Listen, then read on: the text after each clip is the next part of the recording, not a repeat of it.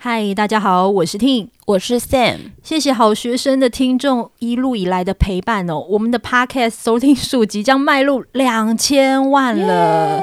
同时也要宣布一个好消息哦，就是我们耗时一年策划的聪明买房的地产秘密课，正式在 PPA 募资开卖喽。你也许会很好奇，这十五堂识别购物美港的线上课程跟 Podcast 到底有什么不一样呢？其实，在这个线上课程里面啊。我们是非常系统性的完整建构买房的流程跟美角，从最开始的看屋，到如何挑一间好房子，签约要注意什么事，再到贷款、验屋、交屋和房地产的相关法规，我们带你一一识别陷阱跟话术。而且啊，我相信你在看房啊、挑房，甚至是贷款前，心中一定充满着各种的不安吧？我们将课程中的内容整理成七大教材，包括看房的 checklist、选屋自评表、贷款检核表，让你聪明买房，变身看屋达人。这是一堂学校里不会教你的地产知识，但是我们相信这对你的一生绝对很受用。现在课程呢推出超早鸟的预购价，只要二六八零元，原价是八千八百元，等于预购价打了三折。而且为了谢谢我们的好学生的听众，我们特别争取专属的优惠码，现在只要输入 Ting Sam T I N G S A M 就可以再折一百五十元。详细课程的连结与优惠码，我们放在资讯栏哦。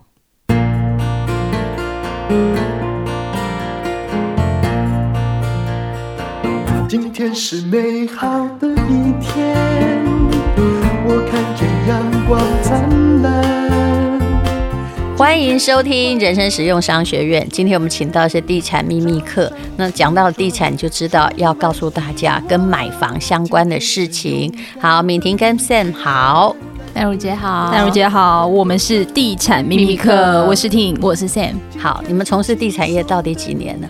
我们从跑地产已经十几年了，看过全台湾上千个建案，对，从一户三百万到一户二十亿的，我们都有看过。可那你们这个十几年，对不对？看到的现象是什么？其实以你们刚出社会的时候，或刚当记者，房子已经很贵了。结果到现在呢，你得出了什么样的这十几年的结论？房子应该是被你们越看越贵吧？一开始本来已经啊这么贵，然后后来就不是啊还涨两倍，真的有这样吗？我记得我刚毕业、刚进入地产圈的那一年，细指那个时候一平的房价是十几万。然后那个时候因为在报社的关系，所以建设公司的老板就说：“哎，那算你便宜，一平十七万就好。”嗯。然后那时候我还想说，细指一平十几万，我我怎么可能去买？嗯。结果现在 完全是超过 double 的价钱了。所以房地产真的就是一直价格就是一直在往上走。不过，按照我的理论而言，如果哈十几万嘛哈，现在先变成三十几万，假设啦，你是全款，就是没有杠杆呐，除以那十五年有没有？有吗？哈，那你觉得总共房地产在一个没运作的，就是购买与贩售之间，那每年的报酬率是几趴？嗯，比如说现在三百万嘛，以前三百万可能可以买个两两房呗，哈，可以，好，那现在是变成六百六百万，好吧，变两倍，然后再除以十五年，也就是那三百万除以等于就是赚三百万除以十五年，那一年是多少？赚二十万，也就是说。看起来哈，用年来算，因为我们常忽略年的因素，它很惊人。但事实上，如果你复利计算，能够赚了六趴，就算涨很多，一年六趴报酬率哦，就你不租人哦，就各种状况都没有，只是放着然后卖，其实也只有六趴哦，对，跟 ETF 的零零五六差不多。所以你说房子涨很多，我永远要去解构这个概念。的确，你看它，因为它本来就长这样，结果它年纪大了，它更贵，我们都会觉得很惊异。那敏婷呢？我自己其实，在十年前我就买在竹北，对，那时候跟我那时候一定更便宜，那时候非常便宜。各位听众，现在竹北超级贵的。那当时买差不多多少？当时我买在竹北的高铁特区附近，嗯，全幢三十一平，含车位是六百六十六万。然后我三十一哦，嗯、对，其实算蛮大的，单价已经那时候大概是快十八万。那你们附近的实价登录是多少？其实那时候十八万，台北也有地方买哦。是二零零几年，呃，十年前哦，那那已经有点晚了。那那时候就其实房价就比较贵了。嗯、然后我们家正楼下就是在去年成交行情，就是总价已经到一千六百万了，就是整个涨了二点五倍，对，就乘以二点，我就算了百分之一百五十。对，然后我我我先生其实蛮感谢我的，因为那时候十年前我们是奋不顾身买了自己人生的第一间房，因为我们一直都是租屋住。我觉得感人的是没分手啊，重点是这个，是不是？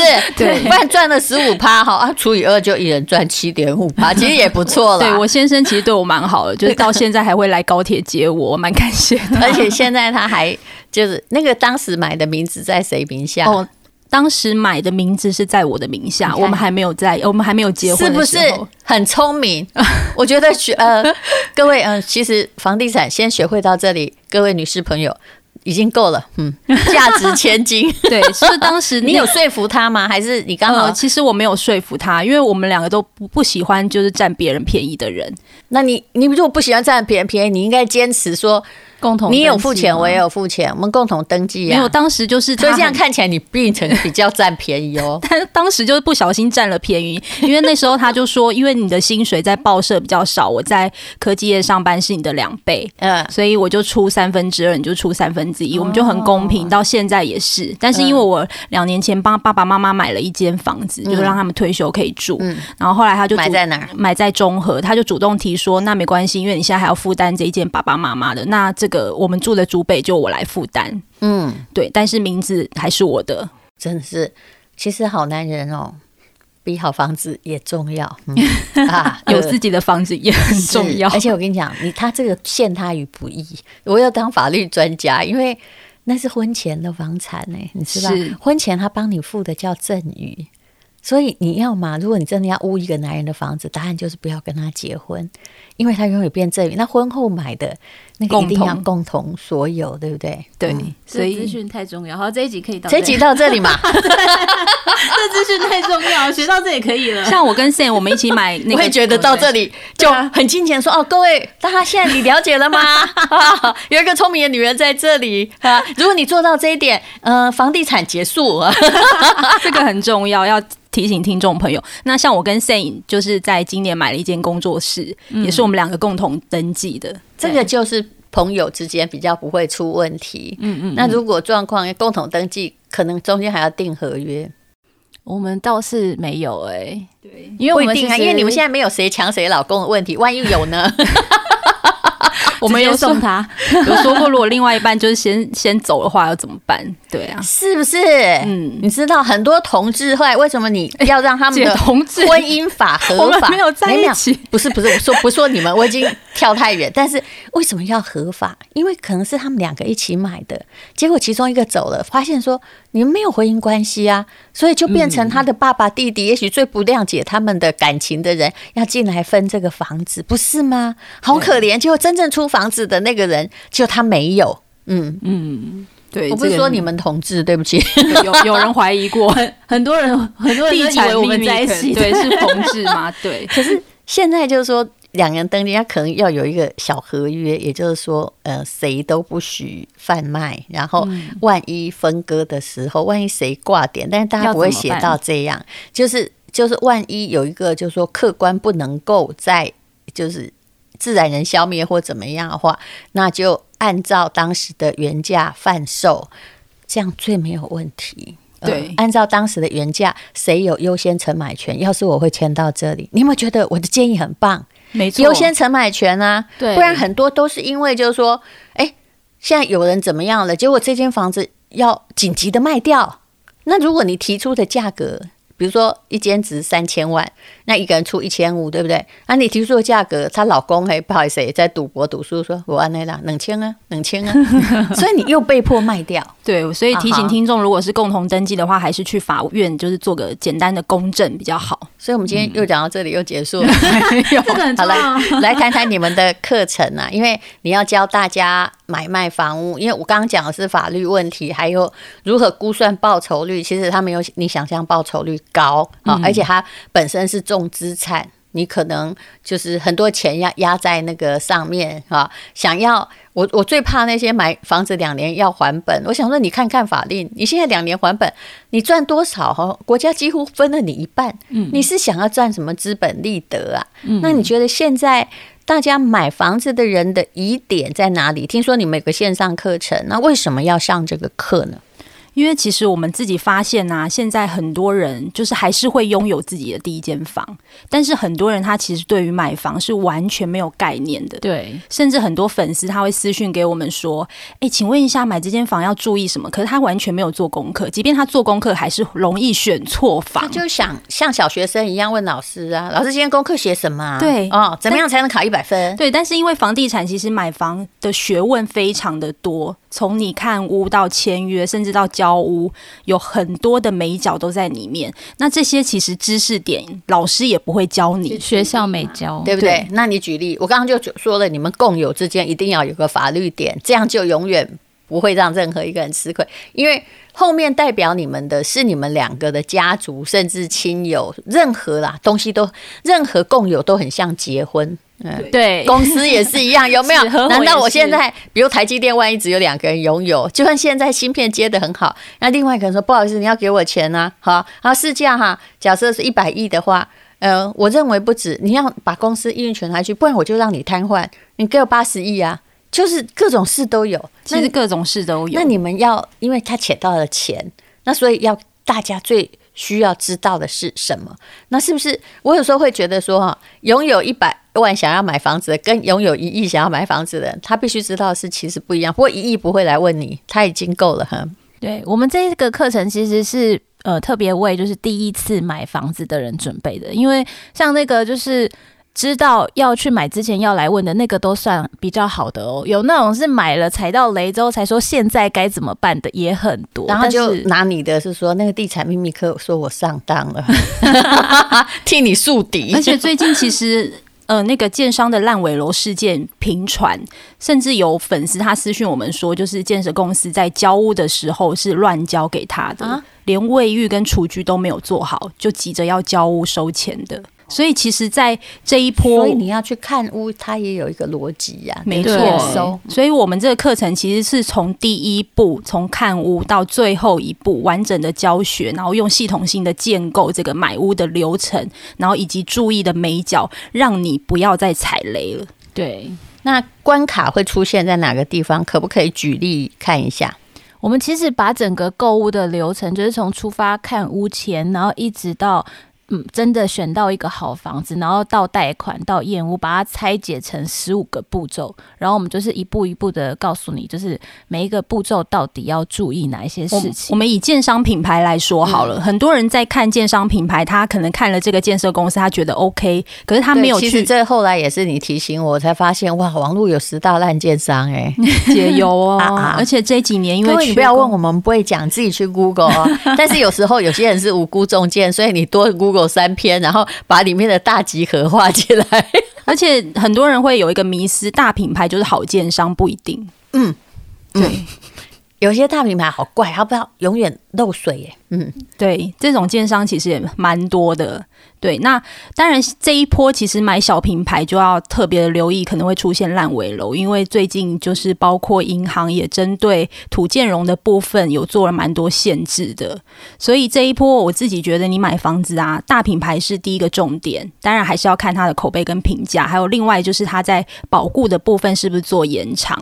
那像最近就有一个树林案，它就是那时候建设公司其实在卖那案子就已经造成区域的话题，而且它也是。卖的很快，还是区域的高价？后来就发生了，就是建商爆资金的缺口，然后这个案子就是可能会变成烂尾楼。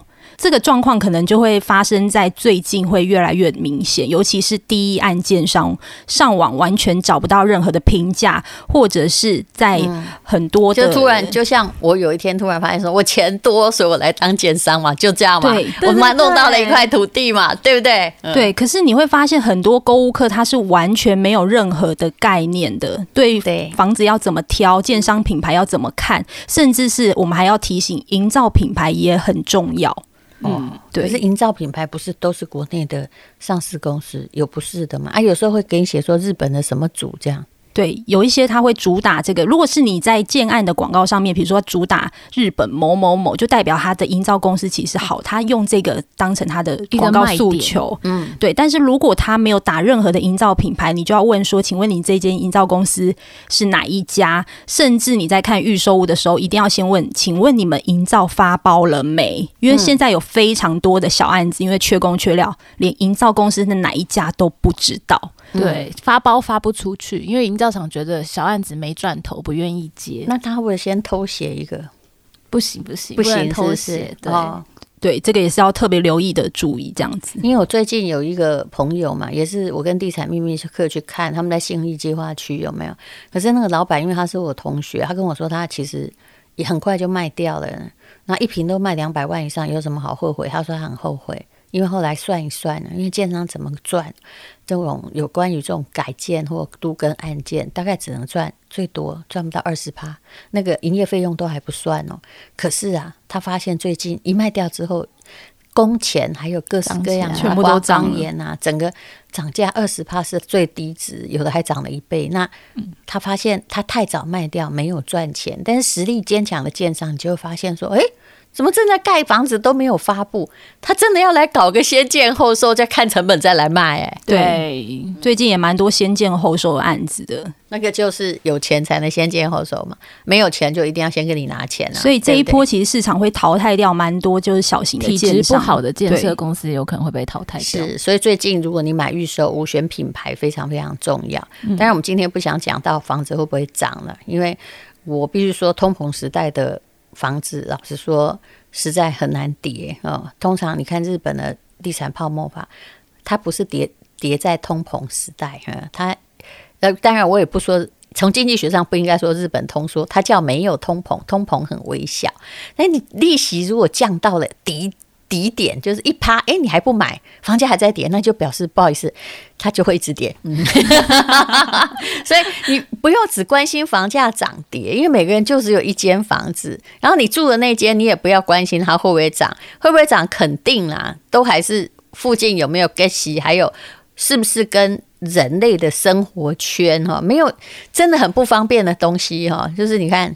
你看最近出事的，把三十几个人关进一个小房间的那个，嗯、你看他在哪里？嗯，嗯我直接讲了。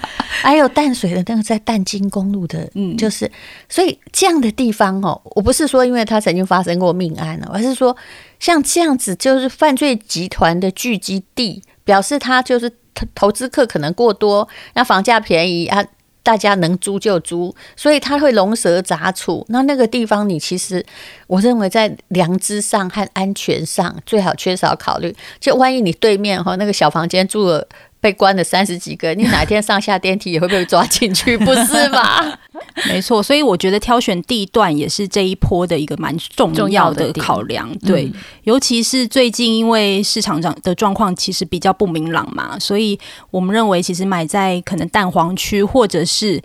呃，以前的蛋黄区可能大家会认为是大安或是新义，但是其实每一个区域都有自己的蛋黄区。嗯，比如说像是从化区、新竹、竹北，好了，就有他自己比较精华的地区。就那个地方人住很多，不是说蛋黄区大家误会了，不是商业区。嗯。呃事实上，在各大的繁荣都市，商业区反而没有真正的住家，也不是人居，就是地区人最喜欢住的区叫蛋黄区。像新庄也有蛋黄区啊。嗯嗯嗯。好，那么啊，来介绍一下你们的课程呗。嗯，好，我们的课程呢，在十一月十五号在 PressPlay 要募资上线了。对，所以其实我们这一个课程其实应该已经筹备了。很久，将近一年的时间，我们从就是买屋到看屋啊，甚至到贷月，对，到贷款，然后到验屋啊，甚至到呃交屋，就是完整的帮你从第一步到最后一步，帮你建构好整个买房的流程，以及各个流程里面要注意哪一些细节。对，我们是浓缩了我们十几年来的经验，然后把它练成了就是这一系列的课程。对，这比较客观，而且是针对买第一间房子。而言，不要去听你阿、嗯、阿伯阿妈说，然后还去听中介说，哈，各家中介还互相说坏话，讲的都不一样，对不对？嗯，甚至我觉得现在卖瓜又说瓜，没错，现在一间房子至少要动辄百万，甚至是上千万，没有百万的，嗯。我们用五百 来计算好了。现在房子现在一字头的房价也都慢慢消失了，对，对，都破二了。但我会觉得一一间房这么贵，可是我们的课程其实还蛮划算的。万分，你等于是用万分之一的价钱，可能会让你一生就是不用用无穷，不用踩到雷。我之前说的，你花了哈退休金，比如说五百万。啪一声，你竟然这样下去，然后再来想说，我好像不对呢哈。房子也是一间哈，上千万你就让下去，为他背三十年，结果前面你就要道听途说，完全没有建立标准，这是不对的。所以其实哦，真的，这世界上什么东西最好，就是上课投资你自己最好。那我们大家都是在房地产的这种各种浪潮中历练过来的，对，请大家不要道听途说就去上上课。这堂课叫做“这是聪明买房的地产秘密课”。然后我最后想要说的，因为最近房市比较不明朗嘛，但是我们认为其实现在反而是进场看屋练习的好机会。因为大家总是在市场比较热的，其实它就像股市一样，擦协同理论。大家会觉得股市好的时候，我，我觉得现在你真的要入手的话，或长期存股，现在这个是好时机。对，但不要孤注一掷。嗯，对，因为大家可能觉得房市不好，那现在就。呃，就放弃了买房或是看房这件事情。那我反而觉得房市不好才是看房子的最好的最好时机。像我跟 Sam，我们当时买房子的时候，是大家也不看好那个时机点的。没有大家看好时机，如果大家看好，就是百分之八十、二十八十原则里面那个八十，也就是你跟大家一样的聪明，那就是呃。你就是在一个血海中挣扎。你如果要找到蓝海，你要成为那二十。而且那其实就是市场反转的一个警讯。所以我们还是提醒大家，就是股市如果不好，但是我觉得买房这件事不要盖牌。因为你还是要看房，多看才有机会买到你人生真的理想中的房子。如果你现在到了四十岁，但是你连一间房子都没有，当然这样的人其实很多的，也是正常现象。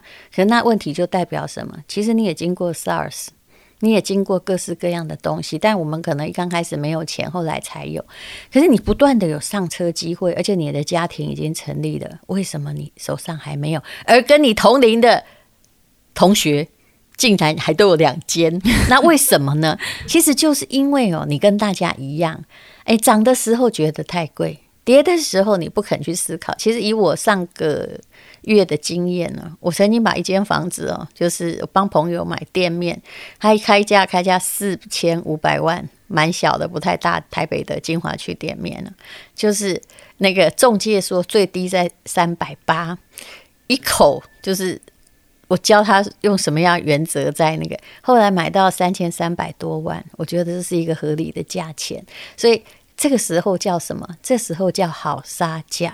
嗯，没错，嗯，所以这时候去建立你看屋的流程，甚至是你很清楚它里面的每一角是非常的重要的，也不用钱呢、啊。是啊，你去接待中心看房，还有咖啡啊，对，有饼干可以吃。我最怕就是一去第一次去就说我去跟去。跟，其实我以前也曾经这样，但是那个就是没有考虑，为了当时的情境所迷惑。嗯、没错，建议还是看房要至少半年，然后至少要看了超过三十间以上会比较保险，嗯啊，不用一百分，但心里至少要打八十分。好，那就请你看资讯栏的连接哦。谢谢地产秘密客，谢谢丹如姐，谢谢大家。